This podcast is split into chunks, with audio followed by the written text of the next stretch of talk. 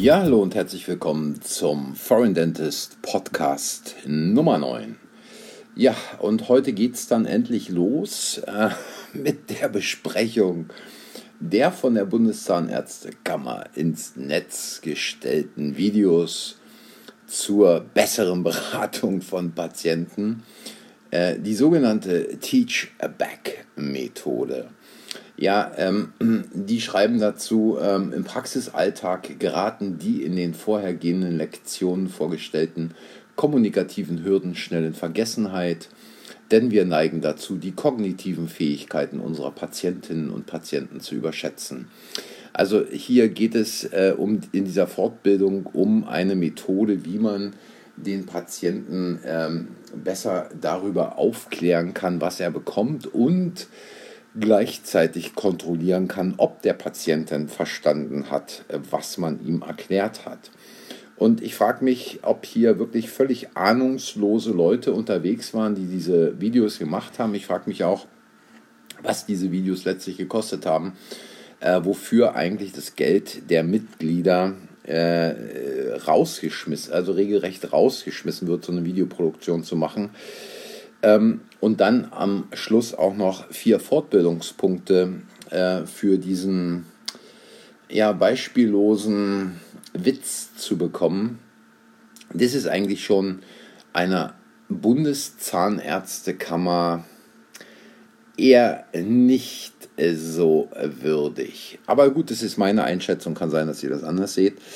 Ähm, es geht darum, dass ein Patient also in die Praxis kommt. Der Patient ist 45 Jahre alt, arbeitet als äh, Ingenieur in der IT-Abteilung äh, eines mittelständischen Unternehmens und er hat ein starkes Heiß-Kalt-Empfinden ähm, im linken Oberkiefer.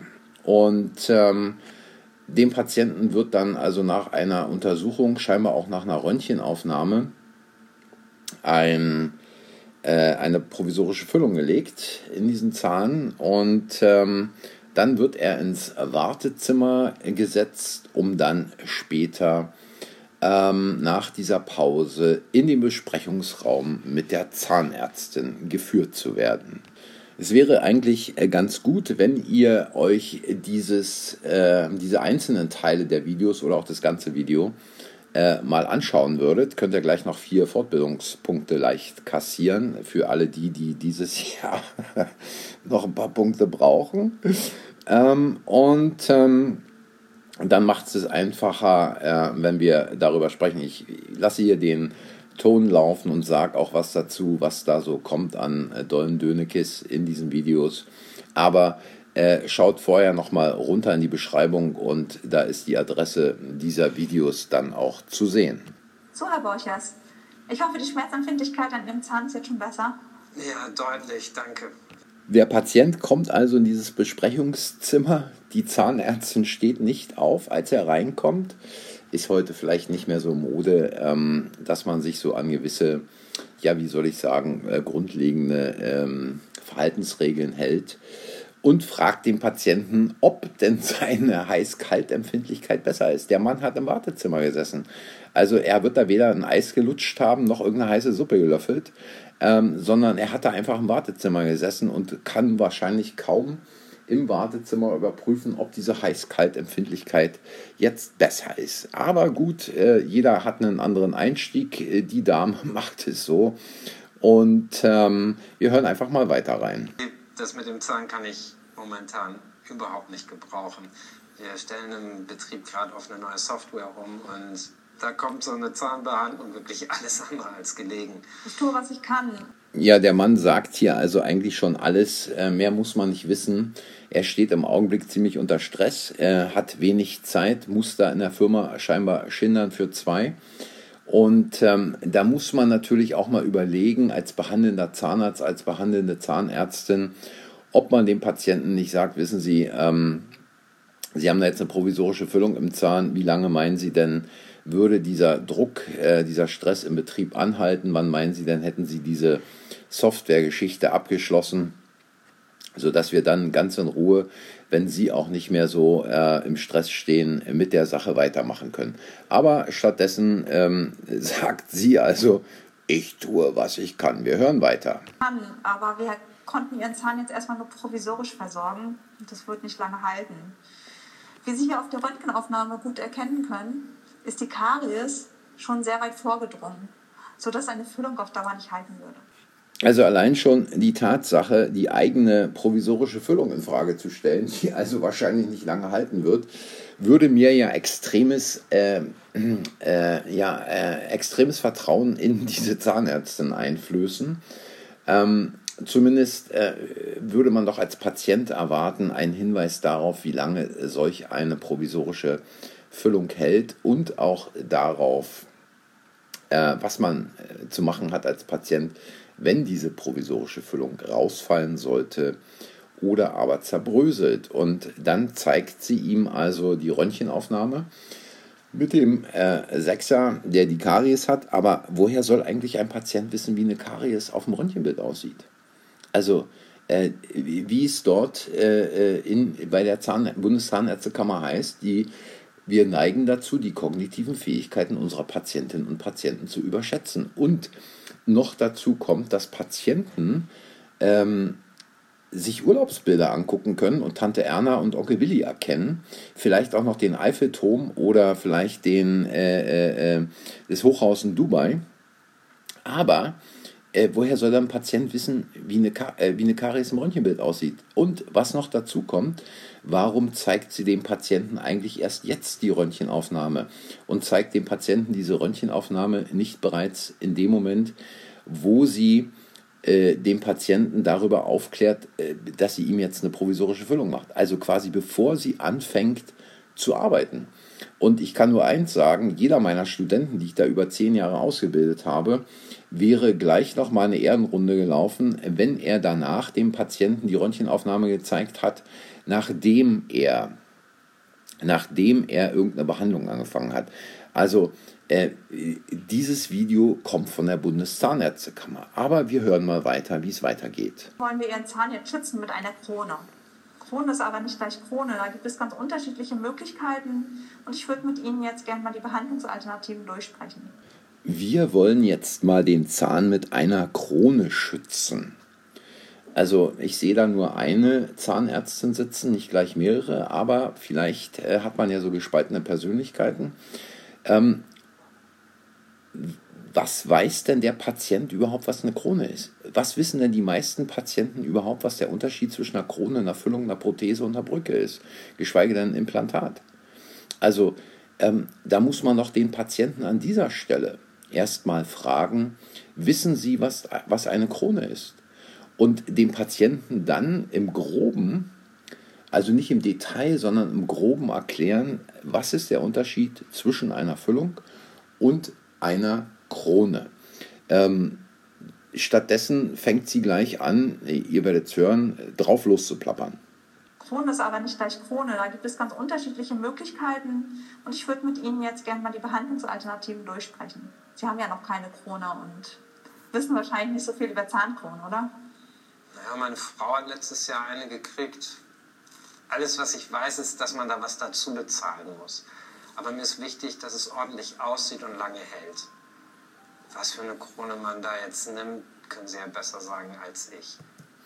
Ja, der Mann hat also keine Ahnung von der Krone. Das heißt, an der Stelle wäre es für die weitere Behandlung, für das Verständnis der Behandlung, für das, was da überhaupt passiert, einfach mal notwendig, ihn aufzuklären, was ist eine Krone, wie wird eine Krone angefertigt, was sind die einzelnen Schritte, natürlich jetzt nicht im Detail und nicht, wie man es im Studium lernt oder aus Lehrbüchern kennt, ähm, aber zumindest mal einen kleinen 30-sekündigen Grundkurs, vielleicht mit Zettel, Bleistift oder Kugelschreiber, um dem Mann mal äh, in bildlicher Form darzustellen, was ist eigentlich eine Krone.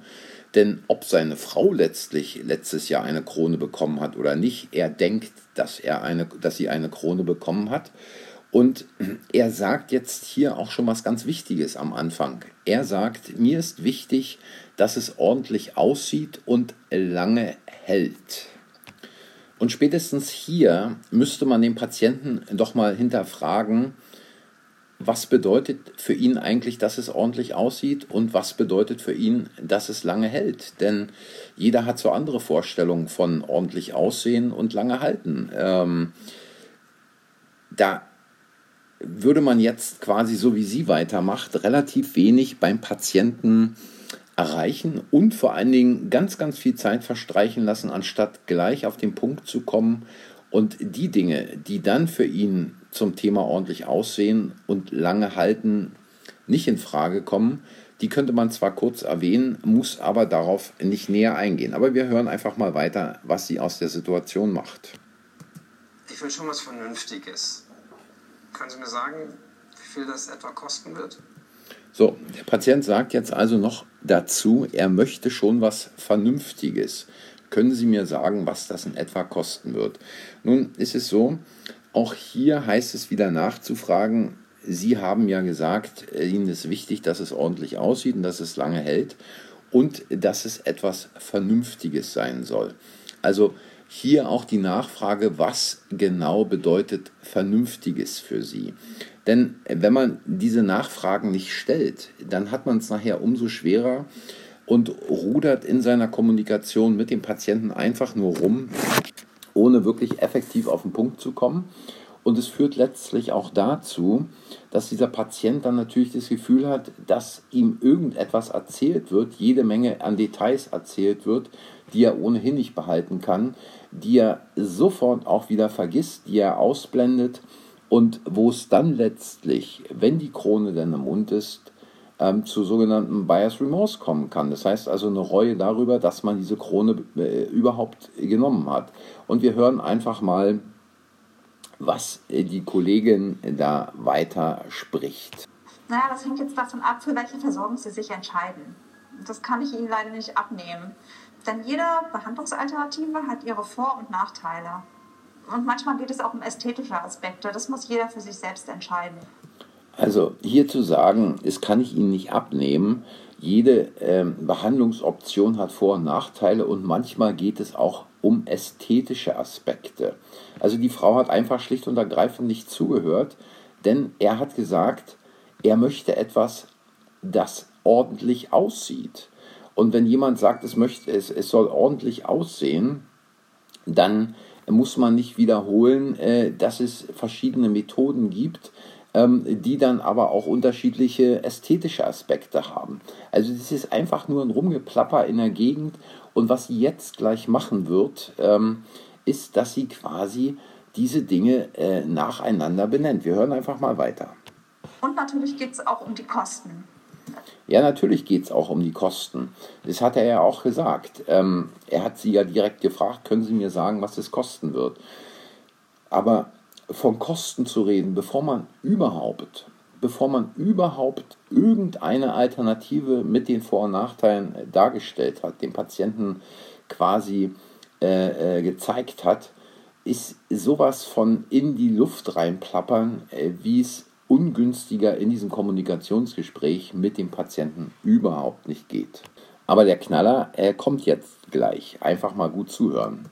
Sie haben ja kein Bonusheft. Sie erhalten aber von Ihrer Krankenkasse einen Festzuschuss für die Krone in Höhe von knapp 200 Euro, egal für welche Alternative Sie sich entscheiden. Also äh, dieser Vorwurf, Sie haben ja kein Bonusheft, äh, den kann man sich sparen und auch die Sache, Sie äh, bekommen keinen Festzuschuss von Ihrer Krankenkasse in Höhe von 200 Euro. Ähm, will sie ihm jetzt sagen, wissen Sie, da hätten Sie jetzt 200 Euro sparen können, das kann man jetzt nicht mehr ändern. Ja, der Mann hat kein Bonusheft, beziehungsweise unvollständiges Bonusheft, was auch immer, spielt keine Rolle.